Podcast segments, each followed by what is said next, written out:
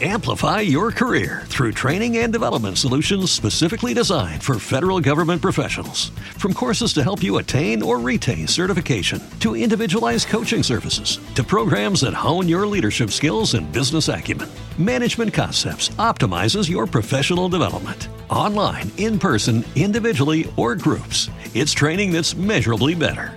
Learn more at managementconcepts.com. That's managementconcepts.com. Estás escuchando Rapto. No, no y no, basta. Te digo que no es un tributo de Mel Brooks, no insistas. Te dije que no es eso, no insistas. No es un tributo a Mel Brooks, es apenas un repaso sobre producción en Rosario con Lucas Canalda. Seguimos desandando este camino que tiene que ver con la producción musical en la ciudad de Rosario y quien tengo enfrente me parece que de las personas que pasaron hasta ahora y de todas las que van a pasar, quiero decir que me parece que es el más grosso de todos, porque tiene una historia gigante eh, a sus espaldas, es un hombre que sigue igual activo hasta el mismo día de hoy, pero me parece que hago, hago este, esta presentación tan rutilante por una simple eh, razón, Edu Viñoli, bienvenido. Por esto lo quiero decir. Porque es el primer productor que viene aquí y ya es el criador de productores de alguna Es el productor, criador de productores.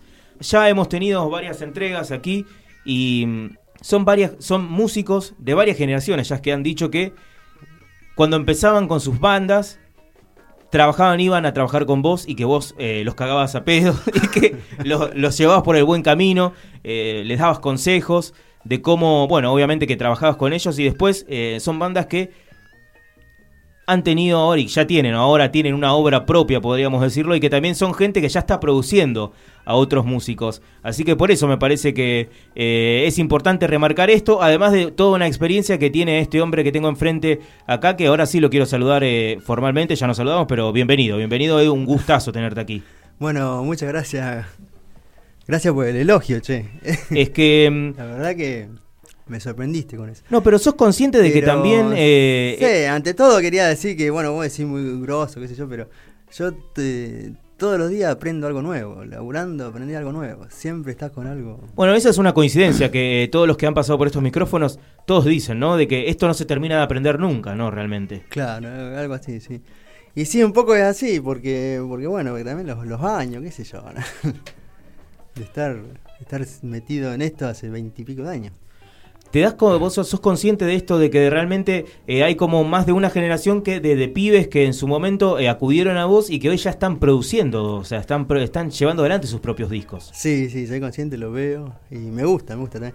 Eh, yo también incentivo mucho el, autodidactismo, es lo que digo. Claro. Entonces, casi siempre cuando laburan conmigo, como que también, y me pasa también como yo a veces doy clases de, de grabación, producción o de trompeta, sé yo y trato de desarrollar, de que el otro desarrolle su, su propio sistema de aprendizaje. Claro.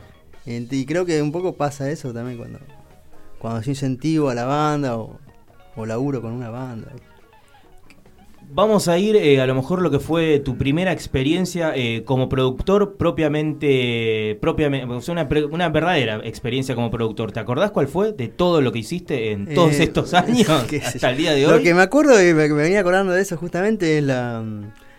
Yo empecé porque, que yo, como muchos, a muchos músicos creo que le ha pasado, empecé comprándome una porta estudio cassette de cuatro canales con la idea de componer. Sí porque considero que para componer no es solamente una, rasgar una guitarra y cantar la canción, porque hay temas que no son canciones y están bueno por ahí producirlo en el sentido de armarlo de otra manera, ¿no? Que yo un bajo, una línea de bajo, una máquina de ritmo en su momento.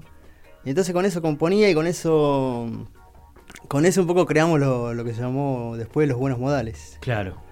Que era un poco una búsqueda. En esa época era algo raro. Sí. Eh, la búsqueda esa de musical, de por ahí de mezclar género, que después, 10 años después, era re común. Eh, me acuerdo que me pasó con los trompetistas. Yo tocaba guitarra, sí. pues yo tocaba teclado, después tocaba guitarra. Y me acuerdo que buscando trompetistas eran, se asustaban, ¿viste? ¿Cómo va a querer meter trompeta acá? Te decían. y me acuerdo que tengo una lista de una agenda de 22 tipos que me, sacaron de vuelo. Y no, bueno, eso, que empecé a grabar para, para un poco para armarme yo mis, mis temas. O sea que fue una cuestión de, hasta bueno, podríamos decirlo de, de- de voluntad, pero también de necesidad, ¿no? Porque tampoco en, un- en, un- en ningún momento pensaste, no, voy a ir con otro. O sea, simplemente lo voy a hacer yo. Era un do it yourself. Eh, sí, algo así, sí.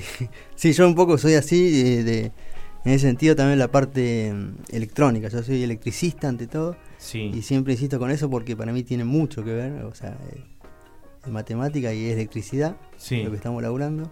Entonces, esa cosa autodidacta también está, está aplicada ahí, qué sé yo, los cables los soldo yo.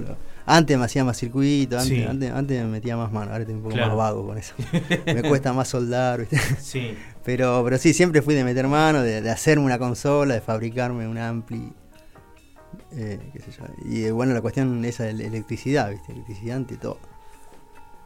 Me gustaría preguntarte ahora, ¿cuál fue de alguna manera em, el, el primer laburo que tuviste estrictamente como productor? En que alguien de afuera eh, te vino, alguien externo o algún amigo, no importa, pero que alguien que estrictamente te dijo, mira Edu, me gustaría trabajar con vos porque eh, quiero desarrollar tal, tal concepto o algo, pero yo quiero que eh, vos me guíes hacia eso. Porque, eh, viste que también me parece que cuando ya viene desde afuera alguien que busca tu input es diferente, ¿no? Bueno, justamente a lo que puede hacer por, por, por, por uno mismo, por sí solo.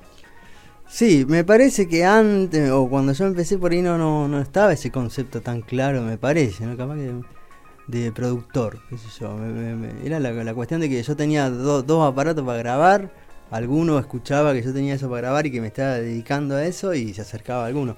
En este momento me acuerdo de un cantautor, un, una criolla y, y voz, Sí, y hice eso. eh, Rocha se llamaba, pero no me acuerdo el nombre. Eh, te- me parece que es eso, que es como que una cosa de, de boca en boca sí, y que, que se iba sabiendo que, se, que yo tenía eso y que yo me dedicaba a eso.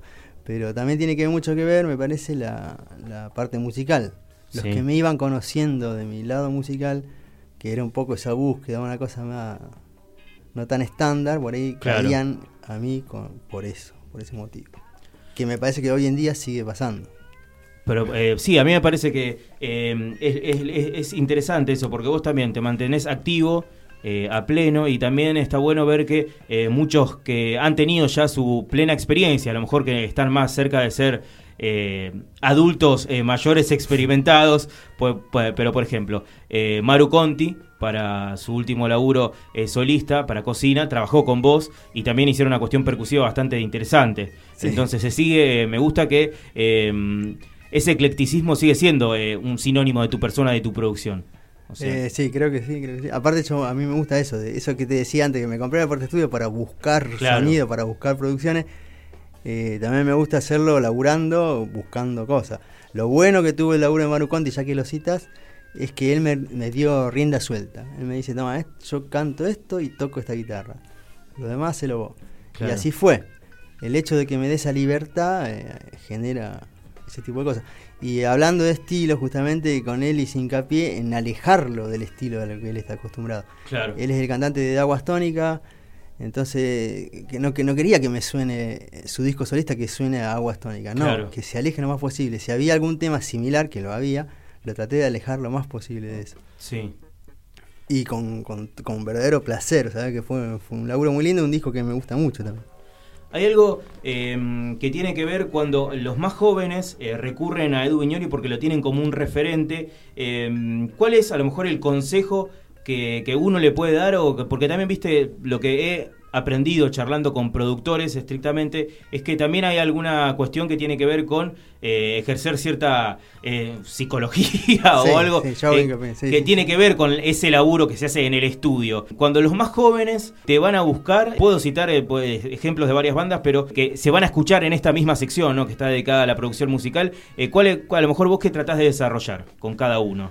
Y es todo un tema. Yo, yo, yo estoy muy, muy del lado de la parte humana y me doy cuenta a veces las, las que yo, las, por decir así, las personalidades de cada uno. Por eso me gusta una charla previa, por eso me gusta que yo una, antes de empezar a laburar, ir a un ensayo, conocerse, viste. Y hay cosas que ya me doy cuenta al toque, qué sé yo, de personalidad hablando. Sí, eh, tiene muchísimo que ver. Eh, de personalidad e incluso de, de cómo los vas a tratar sí, y hasta qué punto yo tengo ciertas libertades en el trato, por eso a decir, de, Claro. de cagarlos a pedo, digamos. sí. ¿no? eh, que sí, que cuando entro en confianza lo hago. lo hago, pero siempre en, pos de, mejorar la calidad del producto. Todo te lleva a eso.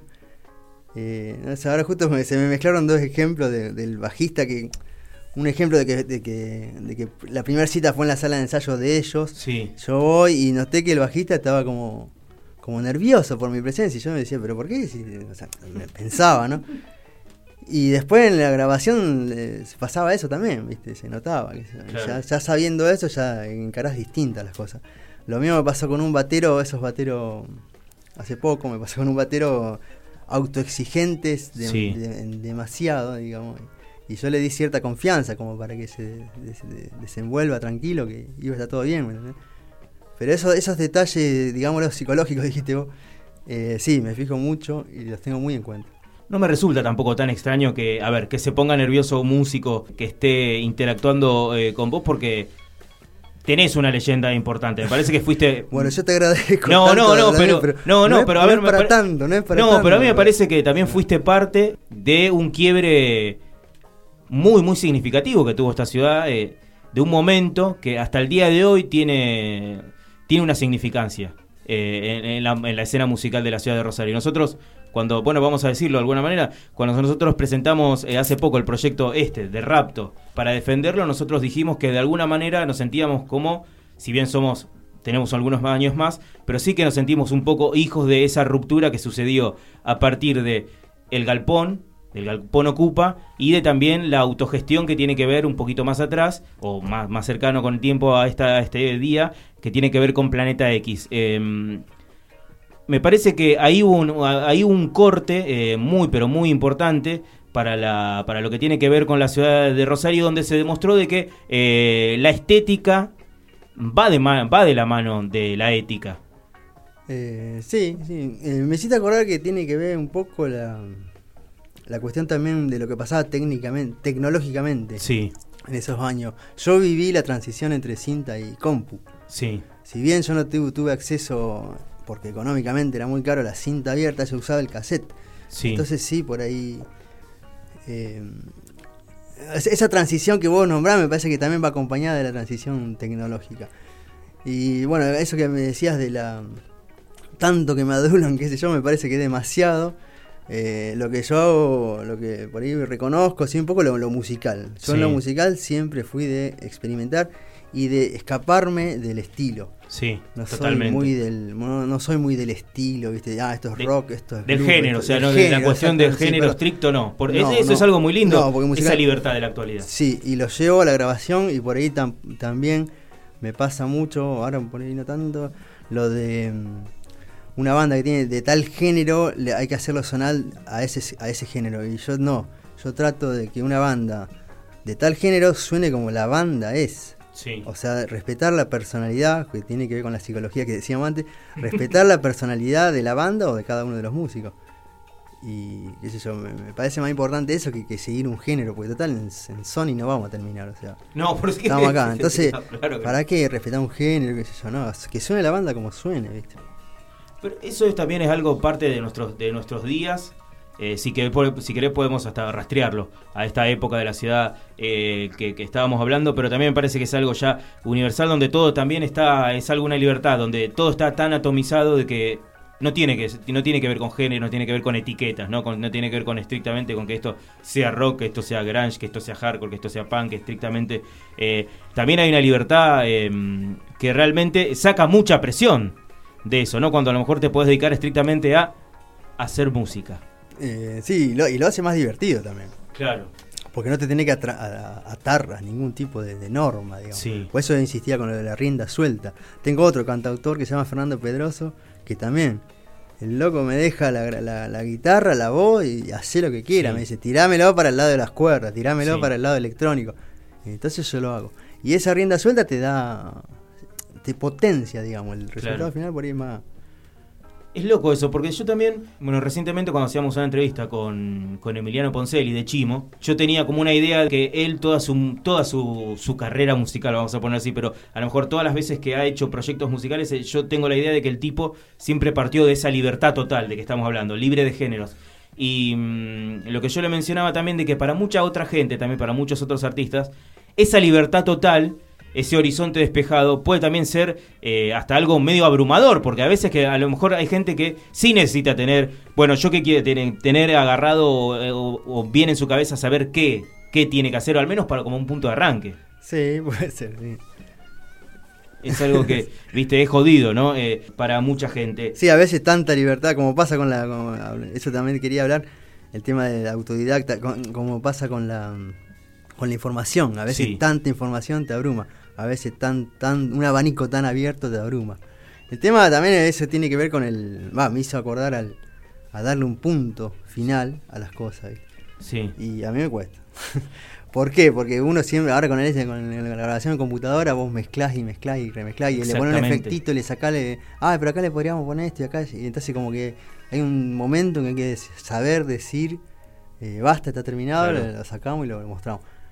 Eh, y a mí me cuesta, sinceramente. Y en esos momentos, cuando te cuesta tanto que, o sea, basta, basta de obsesionarme, de que le saco, le pongo, le, Sí. ¿No hace falta también el oído o la cabeza de alguien de afuera que te diga, Edu, ya está, esto está buenísimo? Sí. Eh, pará sí. un poco porque te está, o lo estás, la estás cagando o te estás obsesionando. Eh, ¿Hace falta eso? En Sí, tu caso, falta, recurrís a pero- gente afuera. Sí, pero me interesa que sean, va, me gusta que no sean músicos. Mirá mostrárselo, eh, qué sé yo, en otro lado, tomando un mate por ahí, con algún, con, con algún amigo, con un amigo.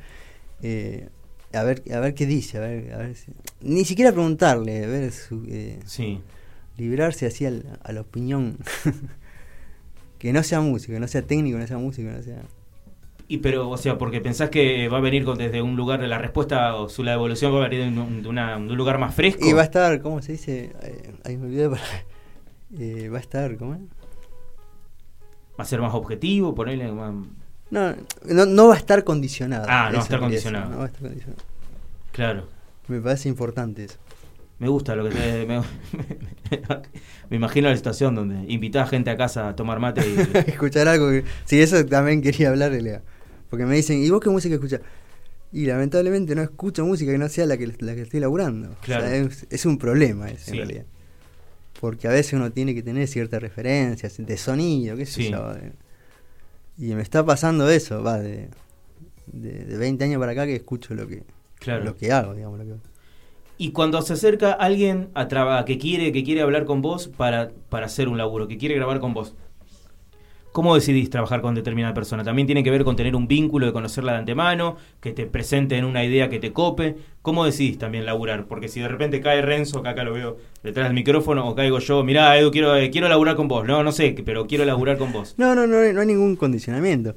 Ya te digo, si no nos conocemos, trato de conocernos. Si es una banda, de ir a un ensayo o de tener una charla previa. O nos citamos en el estudio y conversamos, pero para mí, ya te digo, hay, no, no- no hay condicionamiento, pero sí necesito que charlemos algo. Claro. ¿A dónde va? ¿A dónde, a dónde va o qué tenés para...?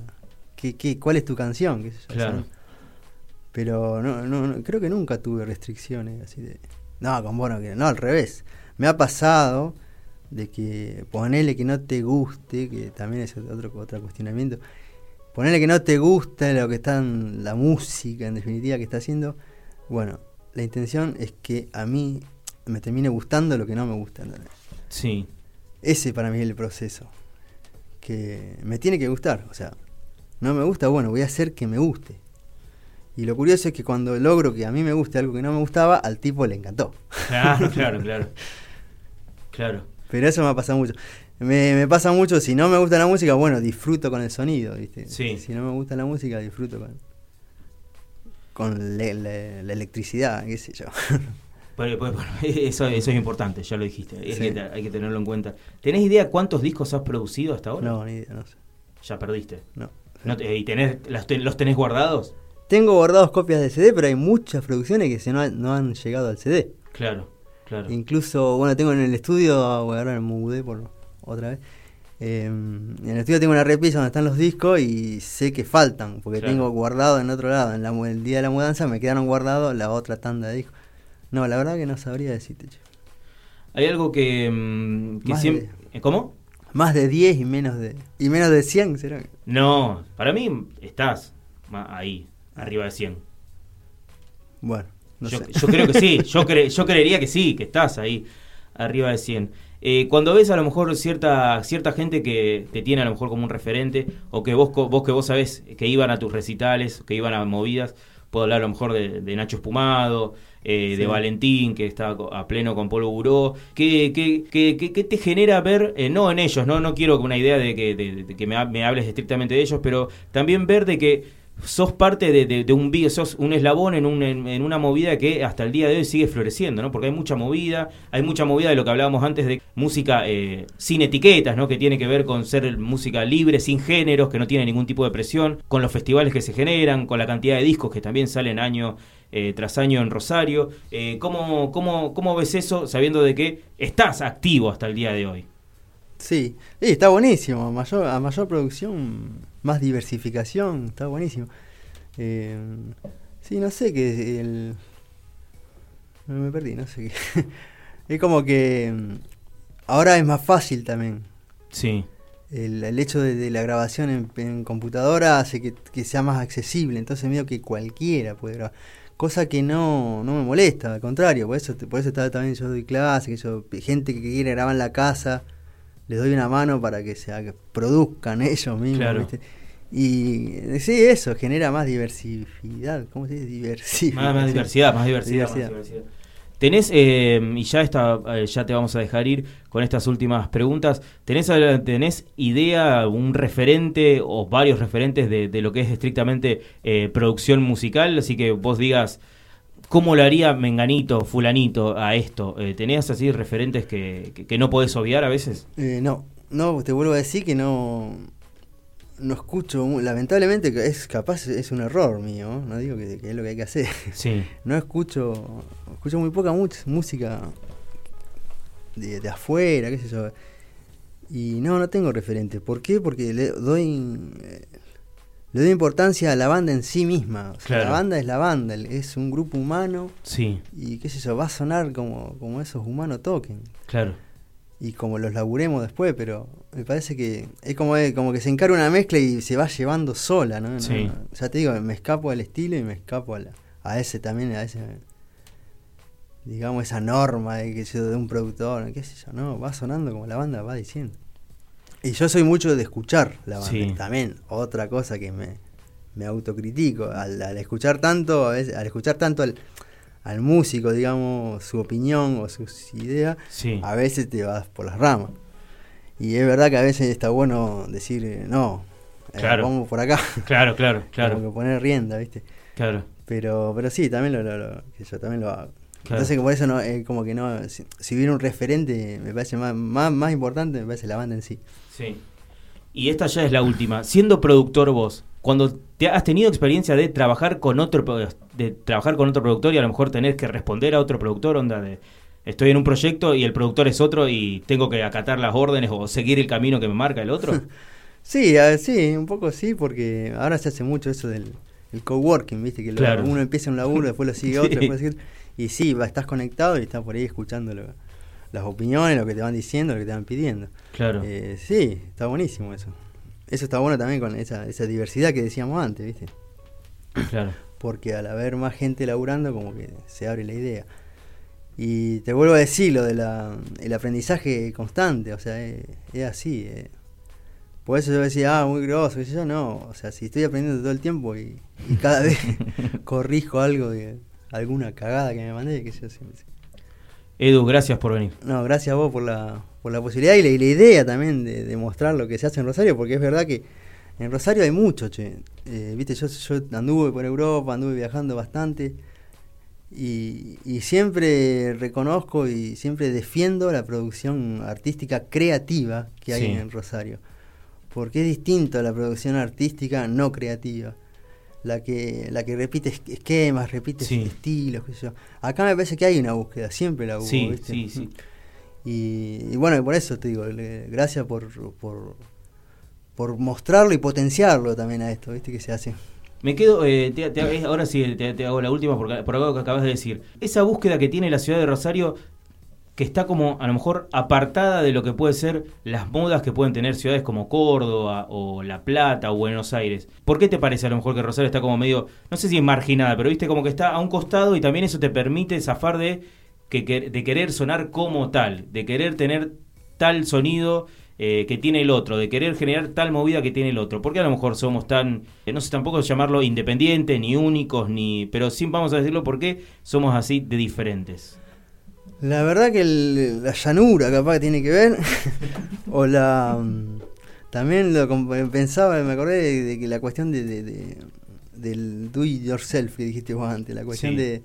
Va, me pareció ver en una época, no sé si ahora tanto, que en Buenos Aires estaba toda la producción, el mejor equipo, el mejor pedal, la mejor guitarra y con eso se hacía música. Acá con lo que tenía lo hacía. claro. En una época era así. Sí. Y yo me acuerdo por mí mismo también, el pedal no tenía el pedal, bueno, lo fabricamos, le metemos esto, le, robamos el equipo a la abuela, le enchufamos el parlante ahí, se, se, hacía. Y creo que tiene que ver esa búsqueda también, esa falta de, de infraestructura técnica, por ahí te lleva hacia otras cosas. Capaz que no es tan, tan en relación a Rosario, sino que en relación a Argentina. claro. Porque yo, eh, en Europa un poco se ve eso, tenés, todo, tenés toda, la técnica y por ahí lo que hace, ¿viste? Claro, claro. Y acá siempre hay una búsqueda. Que Edu, ahora sí, gracias. Bueno, gracias a vos, te vuelvo a decir. Chao, gracias. ¿No te encantaría tener 100 dólares extra en tu bolsillo? Haz que un experto bilingüe de TurboTax declare tus impuestos para el 31 de marzo y obtén 100 dólares de vuelta al instante. Porque no importa cuáles hayan sido tus logros del año pasado, TurboTax hace que cuenten. Obtén 100 dólares de vuelta y tus impuestos con 100% de precisión, solo con Intuit TurboTax. Debes declarar para el 31 de marzo. Crédito solo aplicable al costo de la presentación federal con TurboTax Full Service. Oferta sujeta a cambios o cancelación en cualquier momento.